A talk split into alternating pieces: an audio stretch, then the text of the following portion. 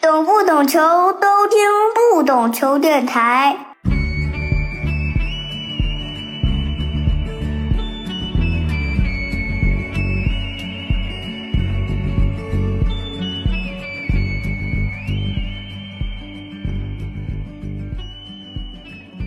欢迎收听不懂球，我是大萌。下期就是不懂球的一百期了，我们会推出百期大赏。上一期呢，在投票里我只放了最佳单集和最佳嘉宾，其中就有我们这期的嘉宾风筝啊，大家记得投票。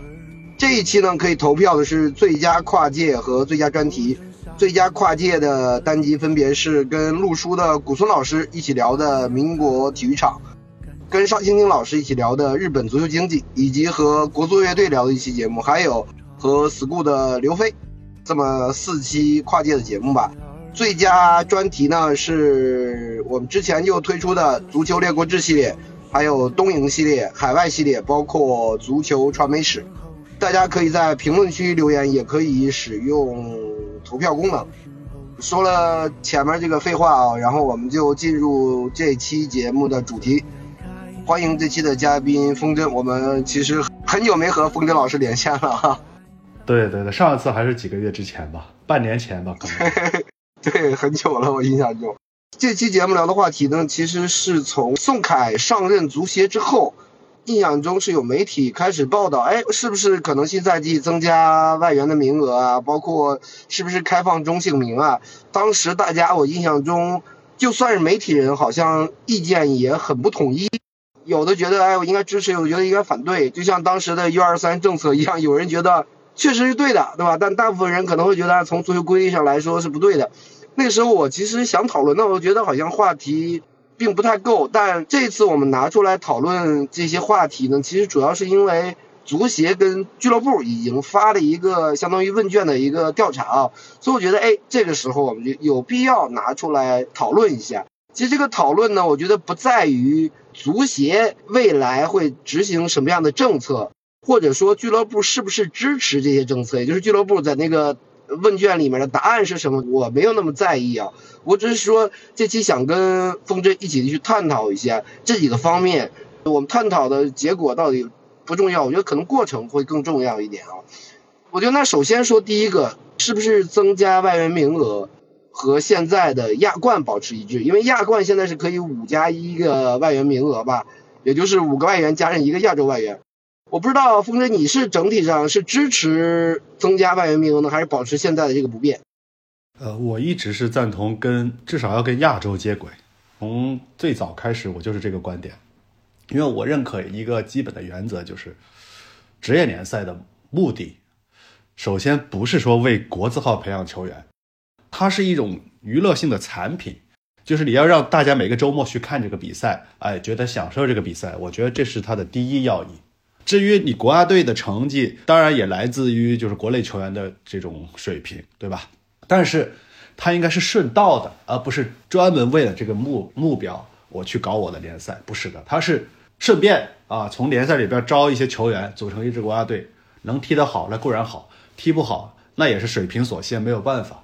所以我觉得，首先要搞清楚联赛本质是什么啊？它是一个娱乐产品，是一个体育产品，而不是为国家队输送球员、输送国脚的这么一个，他没有背负这么一个义务。首先，我是这么认为的。所以基于这一点，我认为我们的这个联赛应该至少要跟亚洲的洲际赛事接轨。嗯，我也是完全的支持，应该增加目前的外援的名额的。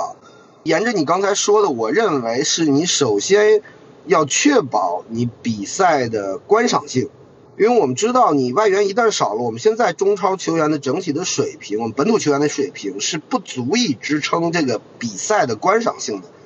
那比赛没看头，那大家都不愿意去看，那对这个联赛毫无价值。那比如说英超也好，英超其实很简单的，我虽然说不限制外援，但是我报名里面得要求有本国青训，是吧？得有这个俱乐部青训，这个其实相当于一定程度上，其实这就就是户口本嘛，对吧？它在一定程度上是保护的，但不是说完全的像我们一样。我我有一句话，我觉得可能有一些我们的业内同行也会觉得，哎，那你增加外援名额，我们本土球员都提不上了，对吧？很多那肯定竞争不过外援。就那不是很正常吗？就让外援踢就好了嘛，对吧？你就算五加一，你还不还有五个人呢嘛，对吧？那你五个人肯定是，呃，十六个队是是九十名球员。如果你这个九十名球员水平足够高的话，那我觉得国家队的成绩是自然而然的，不用考虑这个说外援增加了，那我们本土球员时间减少了，那我们就没有好的球员出来，那未来国家队成绩更差。那我觉得这个英超是不是已经说明了这个道理啊？你联赛的水平强，那你本土球员的水平一定会增强，只是可能阶段性。哎，这两年，比如说你突然一下的政策的变化，可能水平差一点。长远来看，一定是更有利于本国球员的成长，因为你竞争的环境更激烈嘛。现在大家都公认英超是世界上最好的联赛。那么你刚刚说到了英超，我想起他的外援政策啊，他是要求你有劳工证。那这个劳工证的获取，就要求你要代表国家队踢过多少场比赛，对吧？或者有一些其他的有利条件。实际上，他是欢迎水平很高的外援来英超踢球的，对吧？他就是希望你这来的外援水平越高越好，所以他才设立了这么一些条款嘛。不是任何一个外援都可以去英超踢球，比如中国球员现在几乎没有任何人可以去英超踢球，因为他还有一个限制，就是国家队排名要要在世界排名多少位。之前才行，不是所有的国家队的球员都可以去英超踢球，所以英超就是希望我来的外援水平越高越好，但是我没有外援人数的限制。那这个就说明人家很深刻的意识到一点，就是我首先我的联赛是什么？我的联赛是产品，我要卖给全世界各地，对吧？我这个版权费我尽可能收到最高，在本地的这种关注度我也尽可能达到最高，在世界范围内的关注度我要尽可能达到最高。所以人家是欢迎高水平的外援去他那踢球，而且。是越多越好，不知道我们是基于一个什么样的逻辑，觉得哪怕我们从国家队水平的角度来讲，是不是也应该开放外援呢？就像你刚刚说的，其实呢，宋凯上任的时候跟我们开过一次座谈会嘛，在潍坊，当时邀请了一些主流媒体过去跟他聊天嘛，他说的就是，其实我很认可一点，他说，如果说我们的外援就两个三个，中国球员就有很多机会，机会越多越不珍惜。就是我很轻易的就踢上中超联赛了，对吧？我很轻易的就拿到了份工资了，我还水平还要提升干嘛呢？但是你位置有限的话，大家就要去竞争，在训练中竞争啊，在从小长大的这过程中去竞争这个位置，他的水平自然就会高。那我是赞同这个观点的，哪怕你从联赛水平的角度也好，从联赛观赏性的角度也好，从联赛价值的角度也好，还是从国家队的角度也好，我都赞成开放外援。你像沙特都开放那么多了，对吧？现在应该是完全不限制外援了。啊沙特国家队的成绩，你觉得会差吗？我觉得肯定不会差嘛。因为我这这个赛季，因为特别是最后一场亚冠吧，山东跟横滨那场比赛，就是无论从赛程上还是从外援名额上，你就很吃亏嘛。你两个外援跟人家打，你就发现，哎呦，真难打呀！你本来水平就差。我为什么想的这个问题呢？是因为我觉得。我们其实，在最近肉眼可见的范围内，我们球员可踢到的高水平比赛其实非常少。其实我们可以看到，国家队比赛一年就那么多场，主力和替补也就十几个人能踢得上，对吧？肉眼可见的范围内，我们可踢的高水平比赛非常非常少。我们最触手可及的高水平比赛其实就是亚冠，所以我们要想尽办法保持。俱乐部在亚冠比赛中的竞争力，那你缺少外援，那你就没有竞争力。你你没有外援，假如说你外援少，那你踢个小组赛结束，就跟这个赛季浙江啊、三镇啊一样，对吧？那你到后面你都没有什么淘汰赛一样的，什么真刀真枪的，对吧？那个两回合比赛跟这个小组赛六场比赛，这完全不是一回事儿，对吧？整个比赛一个激烈程度，双方的这种身体对抗的这种强度都是不一样的。对，就是你刚刚说的这点，我非常赞同。亚冠联赛是我们中国球员触手可及的，能够踢得上高水平的比赛。那如果说我们有四支球队去参加这个比赛，那我们就有多少中国球员能够得到这种高水平的锻炼呢？因为你国家队就那么十几个人在场上踢，一年可能正式比赛还不一定有那么一两场，对吧？还要看情况。但是亚冠这种高水平的正式比赛，如果你能够每年进去有四支球队进去的话，这就涉及到你亚冠成绩好不好了。你成绩好，你可以进四支；你成绩不好，你可能就变成三支、两支，最后只剩一支了。你能够得到什么样的锻炼？所以我认为，首先不管从任何角度吧，外援开放都是有好处的，都是有好处的。我看不到哪点嗯，是坏处啊。尤其是有些人说的，哎，这会影响中国球员的位置，然后国家队就可能拿不出什么前锋啊、前腰啊。首先，从技术层面，我都否定这个观点。金元时代那么强的时外援的时候，我们依然有有前锋，对吧？对，你看，我觉得一六年的十强、十二强赛，为什么我们能够踢得好？这不仅仅是跟里皮有关系，而是跟那群球员那几年踢了无数的亚冠的比赛有关系。你发现他们那呃，像恒大那波球员经历过，比如说跟首尔的那种两回合那种生死战，最后捧杯，他的整个的就是抗压能力、心理素质。到后来打打这个韩国，对吧？在长沙，他完全不一样，就没有那么怵。他就是经常跟你的 K 联赛的踢，跟你 J 联赛的踢，有时候打到淘汰赛就跟西亚的踢。他每年都这么踢，他能一样吗？他肯定不一样。这个可能咱俩观点基本上非常一致啊。我是鲜鲜明旗帜的支持增加这个外援名额。当然，有些人可能会说，那你中小球队现在我有生存的有困难，你开放了这个外援以后。中小球队生存压力更大，是吧？那我不得不跟进，那我会增加我的投入，肯定比使用本土球员的投入要高。我觉得这个是量力而行，对吧？你俱乐部有多少预算，你就找什么样的外援，或者说你觉得你这个预算找了的外援还不如本土球员，那你就用本土球员呗。咱们中超联赛不是大锅饭，亚冠联赛也不是大锅饭，我就是只是说增强这个联赛的观赏性。你有保利尼奥和孔卡，跟你没有那能一样吗？对不对？我去球场看球，我我能看到非常开心。我现在不想去看，就这么简单。那我们聊这个第二个话题啊，足协发给俱乐部的调研中有一个说是中性名，对吧？是不是开放？当然可能是有限度的开放，比如说是不是一线队、什么青训队冠名啊？啊，在我看来啊，这就是他妈脱裤子放屁啊！觉得就中性名还有意义吗？你支持这个，比如说有限度的开放吗？因为大家都说啊，活着最重要，是吧？那我现在生死存亡了，你能不能开放？我冠名真的可以给这个俱乐部带来营收？我反正是这个，当然不能说完全的反对啊，但我有限度的反对。我是觉得放开的话，你有没有期限？呃，这个我是觉得就是呃，我且不说他之前那个就一刀切对不对，这个已经成过去了，对吧？我是觉得现在这种情况下，既然已经中性名了，呃，首先就俱乐部的冠名，大家基本上都不赞同说开放，因为我觉得这个是也有道理的，因为大家已经意识到，俱乐部要独立的生存于这个市场上面，就一定要有独立的品牌。我这个品牌本身是值钱的，而不是说，哎，你在我这俱乐部冠一个名，母公司又变成了企业队了。所以，我我是很鲜明的赞同。俱乐部的中性名是绝对不能再调整了，就是不能够再有冠名了。现在大家很多的认为就是打一个擦边球，队名可以冠名，就比如说广州足球俱乐部叉叉队。但是我是觉得这样意义不大，因为冠名的这种企业啊，如果说我冠个名，然后你们媒体报道的还是广州队，那我冠来干嘛呢？那我还不如就买胸前广告，每一场我都能看到我的这个品牌露出。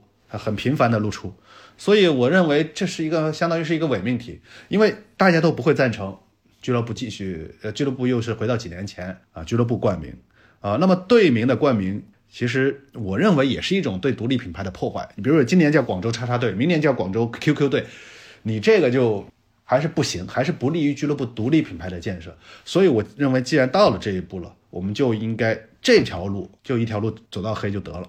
就是独立的独立的俱乐部的名字，不要再有冠名了。比如你前面叫一个，比如说以前的上海绿地申花，对吧？那以后可能是上海九世申花，然后过几年呢，是不是上海交通银行申花？你这个时间长了吧，来回换，你这会稀释掉你原本后面那个中性名的品牌价值啊！你肯定是它有一个相对的唯一性。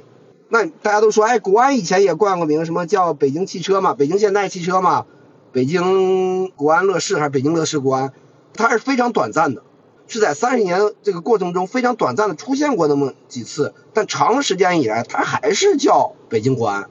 如果三十年过程中有二十五年都是北京国安什么什么，北京什么什么国安，那我觉得国安这个字肯定没有现在值钱嘛。对，所以我觉得这个重新开放冠名。这个讨论啊，我觉得基本上大家是有共识的，就是不要再去加入企业名字了。呃，一方面现在的企业其实大家都很有压力，对吧？经济环境，大家这是也是个客观的原因。呃，另一方面你会得不偿失。我认为啊，就现有经济环境下，你会得不偿失。有一点，其实我特想聊聊，就是我觉得在中超我们的职业化的过程中啊，大家对这个胸前广告确实一直没有那么重视啊。呃，我不知道是不是不是我的错觉，特别重视的时候，我觉得还是在恒大时期吧。我这个恒大做营销上还是很好的，对吧？在恒大时期，无论是最出名的那那起违约事件，是吧？跟这个东风日产。还是说恒大在利用胸前广告不停的换恒大粮油、恒大冰泉，这个上个赛季恒驰五是吧？他一直在推的产品。其实恒大对于胸前广告，我觉得还是挺重视的，但其他的好像就没有那么重视，不像欧洲或者我们知道的一些豪门俱乐部，那胸前广告是非常非常值钱的呀，对吧？是的。那么中超的情况，它还是不太一样。呃，因为过去这些年很多俱乐部啊，它胸前的广告啊，其实都是母公司的下属企业，所以它没有真正的做到市场化。比如说，我举个例子，那时候广州富力胸前广告，它开价刊例价是一个亿，那刊例价呢，大家一般就打个折嘛，啊，五千万也可以卖。但实际上，老板是不会因为这五千万而把胸前广告卖掉的，他宁愿打上富力两个字。很多企业那个时候都是这样。但实际上，如果真正开放到市场上，有没有人会花五千万来买你这个广新闻广告了？是没有的，而且现在就更不可能了。我再举一个例子，上个赛季梅州客家中超球队，他的胸前广告开价是多少呢？我觉得大家可能想不到，多少钱？啊？八百万一个赛季。我刚才想说一千万呢，比我说想想的要低一点。但是这是他们的开价，可是没有企业会愿意花八百万去买一个中超。开价意味着还可以还价吗？是吧？对，但是即便是这样，也没有人愿意出这个价格去买梅州客家的胸前广告。那你就意识到了，那可能国安、申花品牌价值不一样，那申花可能能卖个两千万，国安能卖个三千万，有可能啊，是大概是这么一个市场行情。我认为，那么我觉得以后应该重视这个胸前广告的推广了。说实话，各家俱乐部，因为这是你最重要的广告位置。那么我认为，从现在开始，所有俱乐部就应该以市场的这个价格，然后去售卖自己的胸前广告，也不要开得太高，然后你就一步一步的再往前走嘛。你不要说一上来你给不过五千万我就不卖，我觉得这个不现实。你就是尽可能的把胸前广告的这种，呃，你当然你卖的时候你要告诉赞助商，我们怎么去推广我们的胸前广告，对吧？我们怎么去做配套的服务？我觉得现在很多俱乐部可能还缺乏这种意识。所以你就不好去推你的胸前广告，但是我相信现在的形势所迫，我觉得很多俱乐部可能得开始动动脑筋了，就是怎么去做商务。从足球运动来说，它跟 NBA 不一样，对吧？NBA 你胸前是没有广告的，对不对？然后是上面有一个小广告。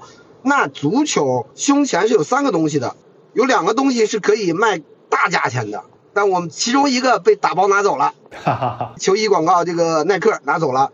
另外一个就是对标，对标其实我觉得就像中性名一样，这个是不能冠名的，对吧？是你俱乐部的核心的品牌资产。下面就是胸前广告，这几个，那你现在能卖的，身上最值钱的就剩胸前广告这一个东西了，这个一定要重视起来。对你刚刚说到这个胸前的运动品牌啊，一般是放在右胸口嘛，这个打包卖其实也值得探讨。我先说呀，我我鲜明旗帜的支持跟耐克的十年合同到期以后。分拆，因为可以预见，嗯，耐克也不会再出什么有吸引力的价格了。对这个，我也是一直旗帜鲜明的赞同你的观点。我是这样认为的啊，打包卖呢，中超公司或者中国足协啊，当然本质上还是中国足协了。中国足协是考虑到还是平均主义，他认为有些小俱乐部自己招不到好的这个品牌，大俱乐部可以自己去招，那整个中超联赛可能会有点失衡。但是他这还是平均主义，我认为平均主义就不利于市场开发，就是打土豪分田地，对吧？你们这个大俱乐部分点钱给小俱乐部，而且还有一点，这个也是很现实的问题。中国足协去招的商，他就能节留一部分利润，最起码收一定管理费嘛。对，他是一定会节留一部分利润的。但是如果你放开俱乐部自己去招商，这个事儿就跟你没关系了。当然，其实你还是可以卖你的整体的品牌的这个赞助商，对吧？因为我们看到国外的，其实不管是英超也好，还是怎么着也好，它的这个球员的混彩区的背景广告牌上面其实是有运动品牌的，是固定的。其实它是可以分成两块，一块是我作为中超联赛的整体的赞助商，另一块是为我俱乐部自己的赞助商。我觉得这样其实是会给俱乐部有更大的空间，以及发动他们的主观能动性去招商。其实现在国安、申花这两支俱乐部对这种统一打包的策略意见非常大，他们非常的无无奈。我明明可以去招更好的价格，如果单独去招耐克、招阿迪、招彪马，他们给我的肯定是多于你平均分配的。那么我觉得足协首先认可一点，联赛确实有三六九等之分，就是有豪门，就是有中游球队，就是有弱旅。你为什么不能够承认这一点呢？我作为豪门球队，那我就是应该有更拥有更多的资源，有更大的空间。你为什么要限制我呢？这样让我很难受啊！还有一点，你知道国安和申花是不能卖自己的俱乐部球衣的，你会觉得很滑稽。这是一块很重要的收入，但是他们不能卖。现在是耐克自己去卖，我觉得不可以卖，但是我要先从耐克采购，对，然后我再卖。但其实这里边就没有什么利润空间了。那我想，如果他自己独立招商，他可以跟这个品牌一起谈，我们怎么一起合作去卖这个东西，甚至包括现在我胸前没有广告，现在卖的球衣其实没有胸前广告的，你要自己去印的。中超是这样子的，对吧？你不像曼联、阿森纳、皇马，就是他一件球衣完整的球衣，你买到的是完整的球衣，因为那是俱乐部自己开发的，对不对？你这个政策限制了大俱乐部的招商空间，也限制了小俱乐部的主动去拓展市场的这个欲望。我认为这非常不利于中超联赛的这市场化运行，所以我是非常反对这种打包的。嗯，我说两点啊。第一点，关于所谓的公平性的问题，那我为什么支持这一点呢？就在公平性这个角度上，如果我们的豪门俱乐部都不能挣钱的话，那你的中小俱乐部怎么可能挣钱呢？对，你说的对。你先要让豪门有挣钱的可能性啊！你国安，假如说我卖给阿迪能卖五千万。那我现在京东五千万，这就是一个亿啊！我一年的门票、比赛日收入在五千万，这基本上差不多了，我就活了。对，就差不多了。对，你先有示范效应，这是第一点。第二点跟你那个有点相似，但我觉得中小俱乐部，我不觉得是叫主观能动性啊。我觉得这样，千万不要小瞧中小俱乐部的这个商务能力。为什么？因为就像球鞋市场一样啊，不仅有阿迪、耐克，对吧？有三六一度呢，对不对？三六一度是可以花钱签约基奇的，还有安踏呢，还有匹克。那在足球市场上一样，没有阿迪、耐克、彪马，我们还有安踏、李宁、卡尔美。你如果能开放中超冠名的话，很多国内品牌对于中超球衣赞助是非常有动力的哦。也就是说，他们很可能也能签下不光有实物赞助，甚至有现金赞助的很大的可能性。这是一点。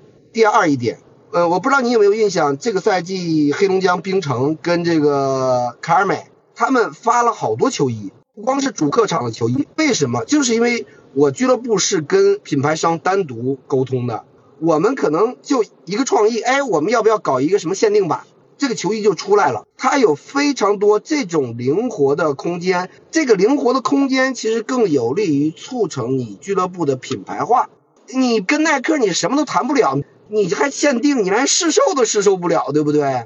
没错，你说到这个问题，就是为什么现在只有国安申花能卖出球衣呢？其他都卖不出。泰山虽然球迷多啊，但山东球迷的消费能力肯定不能跟北京和上海比嘛，对吧？所以他们都发行不了太多正版球衣。你像申花、国安是可以的，但是那其他俱乐部就更不可能了。哎，我球迷，我想买一件我俱乐部的正版球衣，我都买不到。你说这多滑稽啊！但是黑龙江球迷为什么能买到了？就是因为黑龙江冰城俱乐部跟卡尔美，它是有非常具体的合作，非常灵活的合作，所以它就不一样。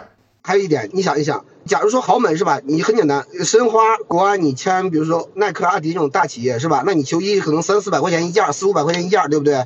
那我签卡尔美、李宁，我一件球衣就一百多、两百啊。对于球迷来说，那我就愿意买这个正版球衣了，对不对？毫无买盗版的必要了。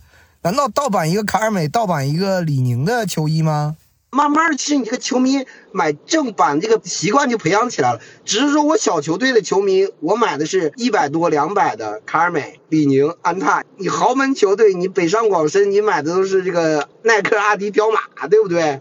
对，你说对了。就比如说我泰山，我可能耐克、阿迪不会直接签我，但是可能安踏会签我，李宁会签我，对吗？或者是卡尔美签我。对对。我泰山球迷，我就直接去买正版了呀。哎，对。而且我买的是有胸前广告的正版，我想印谁的号就印谁的号，它能一样吗？所以我觉得今天我们这个探讨其实还是很有意思的。其实这里边有很多空间，之前我们一直没有打开。我觉得作为中国足协啊，是责任非常的大，真的。他们这个思路如果不转变，还要搞什么某某特色的足球，你这永远就搞不上去，就这么简单。以前啊，我们中超很多俱乐部，因为他们跟赞助商之间、球衣这边，他有很多的这个沟通嘛。有时候很多他们都可以拿出俱乐部的装备来，相当于去公关嘛，公关媒体也好，是吧？赞助商也好，对不对？他有货啊，对不对？给你个羽绒马甲，给你个羽绒大衣，你现在这个的也没有啊。我还我还可以分享一个经验，就是我前几天不是去了陕西长安联合竞技的这个球迷大会嘛，然后我去了陕西省体育场外边一个球迷商店，就是俱乐部的官方商店，里面是李宁的牌子，然后它有很多种类的球迷用品，包括球衣，包括什么大衣，什么都有，这就不一样了呀。对吧？你就感觉到你只有开放的中甲没有被打，没有被统一打包嘛，对吧？中乙也没有被统一打包嘛，他们就自己很灵活的去去谈，然后他们去开发，它是一种遍地开花、欣欣向荣的感觉。但是你中超就是我要买一件梅州客家的正版球衣，我买不到，就这么简单。还有他们限制那个什么，有些球迷很很不理解，帅东为什么不交换球衣呢？是因为我们一个球队的数量，这个球衣数量是有限的，不能换，你换完了我后面比赛都没得穿了。而且大俱乐部跟小俱乐部还不太一样，小俱乐部可能一年可能就八套主客场各四套嘛，可能有些小俱乐部就四套，主场两套，客场两套。大俱乐部像恒大这样的呢，它就会稍微多一点啊。那时候啊，哎，还有你说到恒大了，就广州队下赛季的他不是耐克了嘛？呃，他是去年降呃去年降级的，今年一年还是延续了耐克的这个球衣，因为装备是提前一年做好的。那下赛季他就用卡尔美，那卡尔美在这个里边就会扮演很重要的角色哦，因为上一次的有一个球迷开放日吧。卡美就官宣了跟广州足球俱乐部的合作，那你可想而知，他会在这个球衣市场上多么的去发力，对吧？去怎么样的去开发球衣的产品？我看到的是他们已经征集设计啊，广州队的球衣设计，这个确实是可以的。聊完这个啊，我们第三个这个话题就是异地搬迁啊，这个我不知道我的观点可能跟你不知道会不会一样啊，不像前面的我们肯定可能完全一样，我是支持异地搬迁的啊。当然，这个是有有限度的，不是完全的支持，而是我认为我们需要有更详细的细则的条款来规定异地搬迁，不能随便搬。我们当然现在说有条件，像什么五年内是吧？我觉得五年内都有点短，我觉得可能需要十年内。比如说曾经的上海中远搬到陕西，是不是也有也超过五年了？超过五年才从陕西搬到的贵州。我觉得五年这个跨度对于我们中国来说，我觉得是有点短的，这是第一点。第二点，我觉得我们现在是你只要这面同意出，那面同意进就可以，对吧？这是现在有一个设想。那我是觉得我对这一点都持保留态度。那比如说，大家知道四川九牛想去深圳，我是支持的啊。但比如说四川九牛如果想去上海呢，上海足协愿意接收呢？那我们是不是同意四川九牛搬到上海呢？因为我是从整个中超的影响力的角度去考虑这件事情。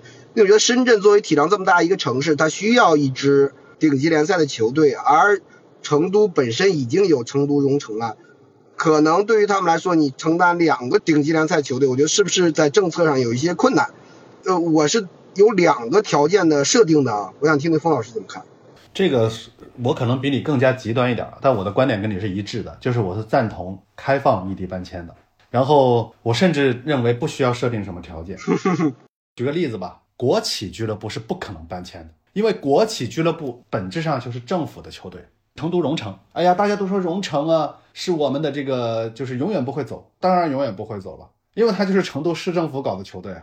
反过来说，九牛它是外资企业。在四川得不到像荣城俱乐部一样的财政上的、政策上的各方面的支持，首先这是不公平的，对不对？就我认为从俱乐部的角度来讲，这是不公平的。为什么这个俱乐部有国家的资金、国资委的资金在支撑，而我这个俱乐部我要自己独立支撑？我们都有同样的公益性。如果说有公益性的话，我也是丰富了这个城市的文化生活。那为什么你有稳定的财政支持，而我？啊，可能连一个好的主场都没有，连一开连一块好的训练基地都没有，在经济上就更不用说了，政府不会给我拨款，对吧？那么这种时候我就考虑到我这个俱乐部还能不能做下去？那如果我搬到另一个地方，那个地方的政府愿意支持我，这个区愿意给我多少钱，那个区愿意给我多少钱，给我什么样的场地条件，那我去了，我这个俱乐部会生活的更好，我俱乐部的球员员工会生活的更好，我为什么不去？当然我，我承认跟球迷之间是有情感纽带的，但是这个情感纽带也要建立在就健康的财务情况的基础上。如果说我总是倒贴钱给你维系这个情感纽带，我这么做是为什么？那不就变成纯纯的公益足球了吗？纯纯的公益足球，那我图啥呢？我图什么呢？那你政府出钱，哦，你可以说你是公益足球，因为你政府出钱嘛，我没话说，对不对？那我外资出钱，我我凭啥？我民企出钱，我私企出钱，我凭啥呢？我得不到一点好处，我为什么要搞这个呢？所以，我认为就是如果拿九流这个事情来说的话，就他们要搬到深圳去，搬到一块呃算是真空地带嘛，因为毕竟现在深圳队也降级了，财务情况也很糟糕，解散的可能性接近百分之九十五。那么这个城市我去了，我得到的优待是不一样的，也会有球迷看我，也政府也支持我，我的各方面条件都更好了，那这个俱乐部就能一直存活下去啊。OK，那如果你不让我搬迁，我在这儿得不到支持，我就解散。死掉了，那那你是你这个政策，如果是想让俱乐部死掉，就你造成的效果是让俱乐部死掉，那你这政策的意思在哪呢？我也认可他的初衷，他希望俱乐部就是扎根社区，对吧？扎根在这个土壤里边。日本讲的这个叫在地化，是不叫叫叫什么？对，但是前提是它是市场化运行的，你让它在市场上能够生存下去是首要的原则。我认为这个是是一个美好的设想，它应该是在市场化的机制里边逐渐形成的，而不是说你强行把它按在这，然后它不行死掉啊，你再换一个，那这样我觉得是不对的。所以我还是非常旗帜鲜明的支持俱乐部是可以自由搬迁的，俱乐部也会衡量权衡啊，各种啊。如果他在深圳扎好根了，他为什么要搬走呢？对不对？我其实就是有限度的支持啊，因为我们的政策都太粗糙了，让。后面的俱乐部可以有政策可循，对吧？因为你这个涉及到来回变动的问题。那异地搬迁和中性名的讨论呢？其实我觉得是俱乐部最重要的核心品牌资产，一个是前面的名字，一个是后面的名字。那这个赛季刚冲上 J1 联赛的东京绿茵，也叫东京贝尔迪，是吧？以前就是川崎绿茵。嗯，那我们其实都是鲜明旗帜的，那我们其实都是旗帜鲜明的认为。后面的中性名一定要保住，前面的其实可以换。你刚刚说到这点，我甚至我觉得可能不过分啊。这样就是，比如说你是在这个地方冲超的，你得到了这里球迷的支持，对吧？然后你搬到深圳去，你是不是从中甲重新开始打起的，把这个中超名要空出来呢？我觉得这个都可以探讨。真的，你不能说不让他走，让他死在这儿，我觉得这是没有道理的。那我们聊聊第四点吧。第四点其实是跨年制，这个不是在足协给俱乐部下发的这个调研问卷里面的吗？但是因为我们知道日本 J 联赛刚刚通过了跨年制的这个计划，对吧？是要在未来几个赛季完成这个跨年制。我是鲜明旗帜的支持中超要跨年制的啊。当然有很多人讲这个，那我们现在生死存亡有问题，这个跨年制，这个你这不就扯吧，劳民伤财。那我要说，跨年制不是一朝一夕可以办到的，那就像日本一样，那他准备了那么久，还要几个赛季的过渡。但是我觉得我们应该规划起来啊，你不能说我现在不调研、不研究、我不做方案，到时候这你拍脑门子的，他他没有啊，对吧？应该调研起来。还有一点，我觉得。我们需要和世界接轨啊，因为现在全亚洲的话，可能在 J 联赛完成这个计划的呃跨年以后，主要联赛里面只剩下中国、韩国、乌兹别克斯坦。那韩国和乌兹别克斯坦很有非常特别的地方，是地理的问题。我觉得我们这个国家是不是能和世界接轨的地方不太多？啊那这个是不是要接轨一下？你很多都脱轨了，那我们这个足球还是要接轨的，不然你就你看山东就是嘛，你打亚冠，你那最后一场怎么打呀？你球队状态就完全没有了。对，这个其实还是跟前面的一些问题有点类似，就是包括外援政策问题，对吧？我也是认为中超联赛应该跟国际接轨。呃，当然，这个世界上不是所有的联赛都跟所谓的国际接轨啊，跟欧洲接轨啊，因为美职联就没有。南美的球队就没有，对吧？南美的球队也是分秋季联赛，呃和春季联赛，对春季联赛，然后八甲是也是从年初打到年尾。但是问题是什么呢？南美它解放者杯也是从年头打到年尾的，它的洲际赛事跟它的本国联赛是保持一致的。那我们这儿亚冠啊、还有亚冠二级联赛，就它已经是跨联制了。然后西亚的也是跨联制，J 联赛也跨联制，澳超也跨联制。越南联赛也跨年制，刚今年这个赛季刚改。对，那这种就是我们已经被包围了，那你还要坚持的意义在哪呢？我我觉得只会带来很多的不方便。就比如说亚冠联赛这个，你联赛已经自己中超联赛已经结束了，然后你还要留下来还要打亚冠，明年就是你会一年都没有休息啊，这是很很很至少是一个眼下我们可以见到的现象。那还有更多的，比如涉及到这个转会，对吧？转会窗口的问题，国际足联的这个时间表，它其实也会倾向于跨年的这种赛制，然后在这个主流的这个赛制里边去寻找空隙，就是包括你跟其他球队的热身，其他国家队的热身，包括你自己找呃跟其他球呃俱乐部层面跟其他球队的这种友谊赛的这种热身，它也是这样子的。呃，你看，包括世界俱乐部杯也是放在夏天窗口期来举行，对吧？从二四年开始之后，所以它整个国际潮流它就是跨赛季的、跨年的赛季。我觉得中国的这个地缘非常辽阔，东北当然冬天很冷，但是我们也可以考虑有冬歇期啊，对吧？在最冷的时候有冬歇期，空一个月，对吧？所以我是觉得是地理不能够构成中国联赛不能够跨年制的一个原因。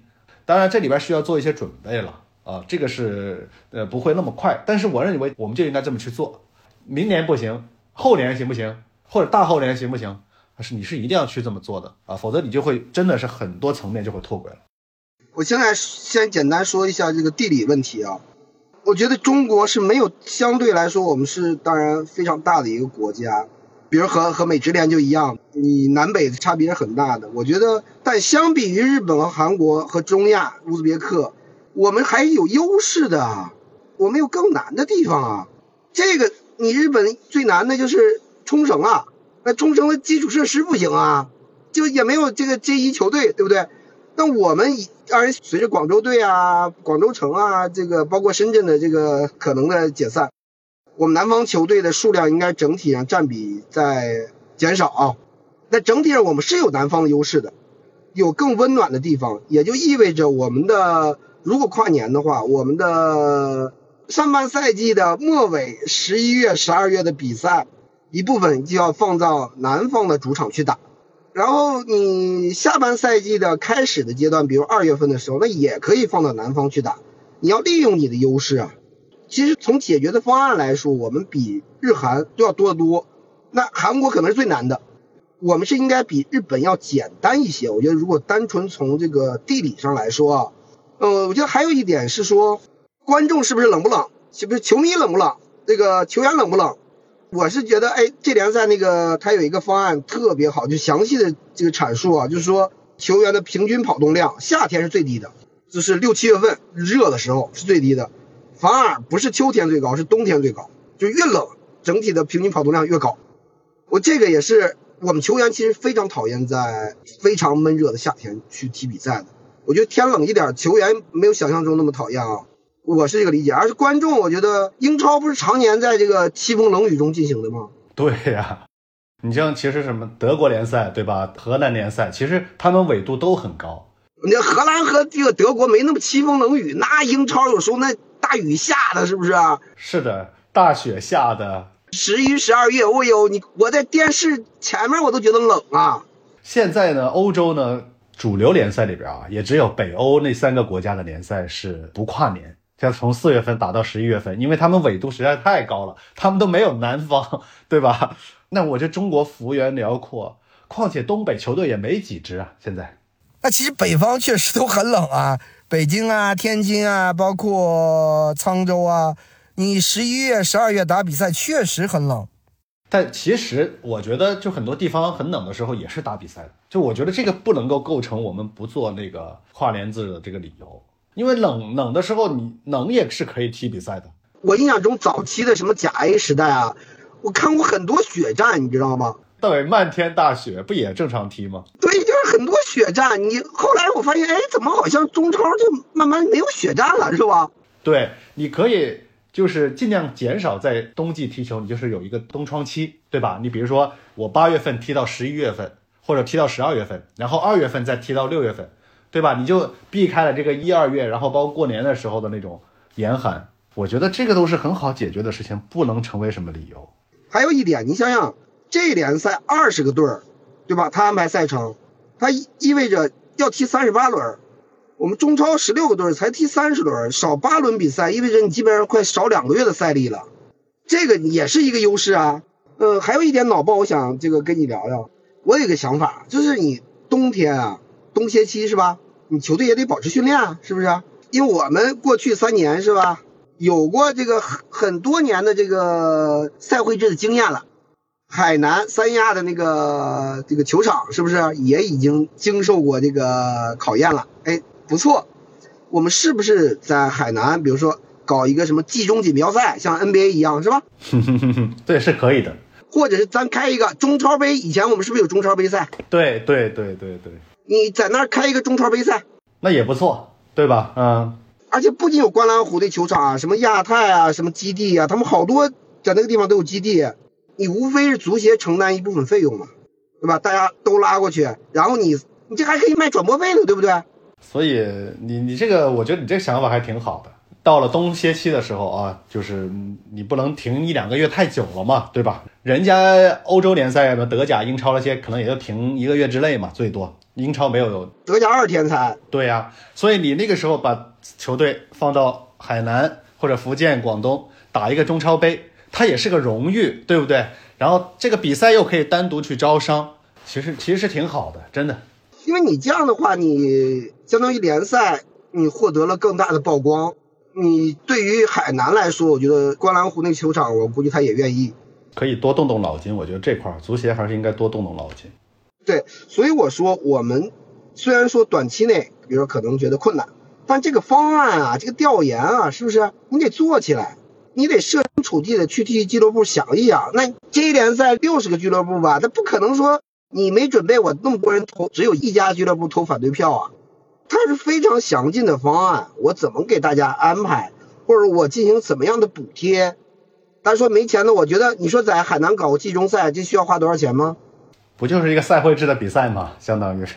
对啊，以前赛会制时间长啊，对不对？这赛会制时间短啊，你花不了那么多钱，而且。他们说：“哎，你这增加球队的这个叫什么投入嘛？我球队冬天得找地儿训练去啊！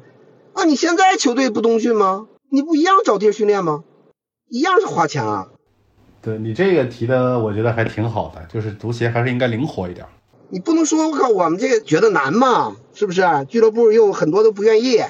其实啊，我认为这个还是要平衡，就是你不能什么事情都俱乐部投票。”因为俱乐部他未必有那么长远的考虑，或者说未必有那么通盘的考虑，他很多时候只考虑自己的眼前的利益啊，这也是很多俱乐部的通病。这个其实是很考验中国足协的管理。那我们说你这样，呃，有利于我们中国足球这个跟高水平对接，跟亚冠对接，中小球队觉得我靠，这跟我有什么关系？是不是？还影响我这个整体的投入？行，但我们其实几个观点，我觉得都非常的吻合吧。除了异地搬迁，你你我有条件以外，有限度以外，是吧？总体上我是觉得，我们的联赛啊，我们会觉得，哎，在逐步的走出所谓的低谷期，有点走出来。深圳和大连如果都解散的话，那我们基本上可能能升上来的球队，现在中超的球队。基本上都处于一个相对稳定的一个状态。那在面临我们刚才所说的外援名额、中性名、异地搬迁这些，其实涉及到联赛很根本的问题的时候，我们需要一些更接近这个、更与世界接轨、更与亚洲接轨、更符合足球规律或者说俱乐部运营本质的一些东西吧。这样你联赛才能感觉。走起来就是往下走起来会会更顺畅一些吧，而且我们可以还把这个问题升华一下，就是说跟国际接轨，很多领域其实不那么容易，但是体育领域是相对容易的。我们能不能在这个领域先做到与国际接轨？如果连这个领域都做不到的话，你让我怎么去相信我们可以去跟国际接轨呢？嗯，那最后一个问题就是我们下期节目要推出的中国职业联赛三十年的最佳票选，我们将会有很多的最佳奖项吧。嗯，下面风筝跟大家提前透露一下你的选票吧。我的选票啊，我是不是还得翻一下呀？我看看啊，呃，我我应该是我之前给你发过，那我就练一下呗，好吧？最佳阵容是吧？门将我选的是北京国安的杨志，有水平就选的。因为杨志呢，就是很长时间的占据北京国安首发门将的位置，就是我觉得其他的门将好像并不能够做到这一点，不管是曾诚啊，还是谁啊，还是你包括严俊凌，当然他在上港也是确实一直是主力门将啊，但没有杨志的出场次数多。对，而且杨志这十几年在国安，那么国安其实首先拿到了联赛冠军，然后他在作为国家队的时候，他也代表国家队出战过这个大赛，啊，我认为表现也是非常不错的，所以他是一个非常稳定的门将，我看不到他身上有什么明显的缺点，啊，那在一支顶级豪门能够长时间的担任首发，那我觉得这个是说明他的稳定性，对门将来说稳定性是最重要的，所以我选择了杨志。当然，同位置上的，比如王大雷，其实他在泰山，其实有时候还是替补呢，就是他可能受伤病影响啊，或者状态啊，什么影响什么的。在国家队，他其实有过一次亚洲杯的高光的发挥，但是其他的时候基本上也没怎么打得上。那么中后卫，我选的是范志毅、李玮峰和冯潇霆这三个中后卫啊。范志毅，我觉得大家是公认的，对吧？冯潇霆，我是因为我觉得他在十二强赛里边的表现非常好。应该是过去十年里中国后卫在国际赛场上最好的发挥，那更别说他在亚。但我们是职业联赛啊，我们说职业联赛啊。那我就说到这一点，他在亚冠赛场是不是踢得非常好？在联赛里边踢得非常好，非常稳健。那我觉得这个他的荣誉也在这儿了，所以我认为这个他在我心目心里边肯定是有一个位置的。然后大头，那大头这个他的个人能力，我觉得就不需要质疑了，你很难找出一个。像他那样的中后卫，说实话啊，很难找到的。不管是在就是进攻端定位球的时候，他能制造威胁，对吧？防守端他很硬，一般人过不去。那我认为这三个中后卫是我心心目中最好的中后卫。然后到中场了，呃，我还是留了一个位置给本土球员，我给的是孙继海。就是孙继海这个在边路，我觉得迄今为止吧，我见过的能力最强的本土球员，这是毫无疑问的。虽然他就是在中国联赛的时间稍微短了一点。但是他在万达王朝、实德王朝的时候是不可替代的。然后剩下的郑智，他在深圳带队拿过冠军，在泰山带队拿过冠军，在广州队带队拿过冠军，这不用说什么了，对吧？然后另外三个名额我给了外援，奥斯卡、保利尼奥和孔卡，理由就不细说了，对吧？对对，这都没没有争议是吧？对对对，没有争议。然后前锋我肯定是给外援，一个是埃克森，一个是扎哈维。这两个人都是效率非常高的前锋，而且综合能力很强。你像扎哈维的射术，我觉得是一绝，可能是中超历史上，包括甲 A 三十年来射术最好的球员，效率转化率最高的球员。对，他是效率最高的。对，关键他还有这个基数作为支撑啊，他应该是进了八十多个球还是九十多个球啊，我都已经具体忘记了。就他那么几个赛季进了那么多球，拿过两次最佳射手。那埃克森。那我认为他在这个不管是早期在恒大带给我们的那种震撼啊，还是后期在上港，其实也蛮稳定的去进球。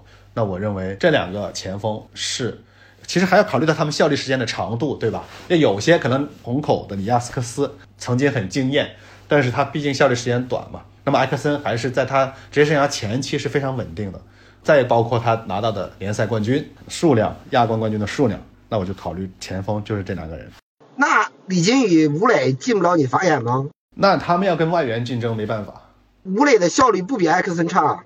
嗯，是，他也很稳定，这些年他也确实很稳定。人还去去西甲踢了好几个赛季呢。但是你不是说中国职业联赛吗？算的是，对吧？我意思是刨去他在西甲踢的几个赛季，他在中超的整体的效率会很高。你要这样想，就是埃克森是能够代表俱乐部在亚洲赛场上面自己搞定的球员，进过决定性进球的球员。吴磊还没有做到这一点，哪怕他身边有奥斯卡、有胡尔克的时候，他都没能做到这一点。对，所以这是我的理由。那后面最佳阵容、最佳外援、最佳教练、最佳俱乐部，也没啥悬念，是不是？你的选择？对，最佳球员我肯定是给郑智，就是我我觉得他这个漫长的职业生涯里边，经历三支不同的球队，都能够成为核心，而且成为年轻球员的榜样。我说的是场上啊这种职业态度，那这个毫无疑问的，包括他拿到的荣誉、冠军数量，他应该是最多的，因为在泰山有一个，在深圳还有一个，一共十个吗。对，十个。对，那么最佳外援我给保利尼奥啊，就是可能不同俱乐部的球迷会有不同的想法，但是我是我觉得我认为我并没有太主观。保利尼奥是那种他单外援他都能够扛起球队往前走的这么一个角色，我也投给保利尼奥。因为不管你其他俱乐部其实也有很多很牛叉的外援，但是在保利尼奥面前，他们其实都算不上超级明星了。我认我我是说发挥啊，不是说名声啊。你看德罗巴那卡肯定名气很大嘛，对吧？包括奥斯卡。但是从稳定性来讲，从对球队的这种责任感来讲、使命感来讲，以及对球队做出的贡献来讲，保利尼奥是独一档的。那最佳教练我肯定是给里皮，因为毕竟第一个亚冠冠军是他拿到的，然后也是恒大的三连冠也是他完成的，所以他在他手里完成了三连冠以及一个亚冠冠军。那我觉得这个就硬成绩摆在这儿了。那最佳俱乐部当然是广州队，这毫无疑问的。那最佳俱乐部就是成绩吗？是不是以就完全以成绩？就是完全以成绩，因为两个亚冠冠军，这是一个高度啊！你首先它是竞技体育，对不对？为什么其他球队也大投入，但是做不到这一点呢？那我给你挖一坑了，你要如果选一个第二名，你会选谁呢？啊，第二名啊，就是我肯定会犹豫摇摆在国安和申花之间。说实话，哎，你看你要成绩的话，那山山东泰山成绩，对你如果是从成绩的维度，OK，泰山是非常棒的，毫无疑问，对吧？但你让我选第二名，我想考虑其他的维度。行啊，我想考虑其他的维度。我觉得申花在我心里边会超出国安，为什么呢？因为申花历史上很动荡，但是他在这种动荡中走过来之后，他的积淀，他的故事感特别强，他不像国安那么乏味，那么单调。那你知道联赛是需要故事的，那么申花提供了非常好的样本。那上海滩的故事，那绝对比帝都精彩。对，大家可以听我之前两期和巨阳老师聊的那期申花的节目。我也是认为申花其实比国安更可贵，就是他在三十年过程中展现的生命力更顽强。国安没经历过什么风雨。你说对了，国安长期在国企的包养下，至少前二十年在国企的包养下，对吧？而且是超级央企的包养下，没说错吧？但是申花经历了民企、私企、国企各种混合所有制企业，到现在的又是国企。所以他是一路这风风雨雨走过来，给人的这种感觉是不一样的。非常感谢丰田跟我们聊那么多，也希望大家特别关注我们下一期百期特别节目。嗯，我们下期节目见。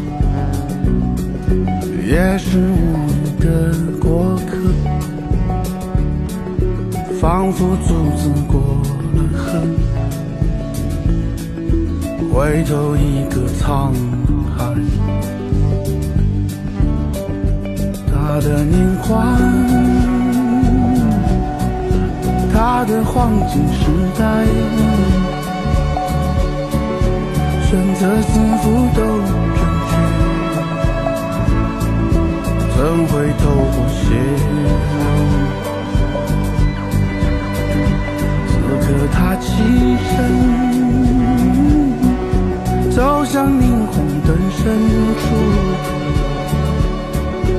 他的思虑就停在我的吉他背。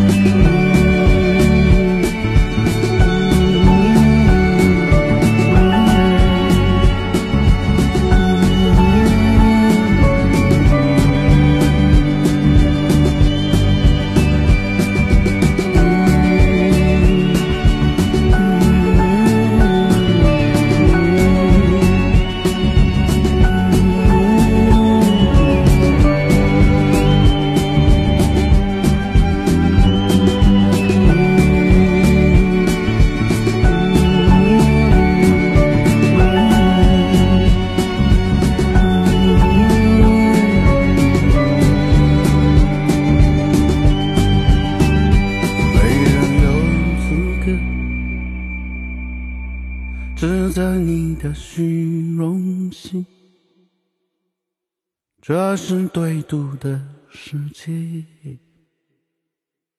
没有人是看客。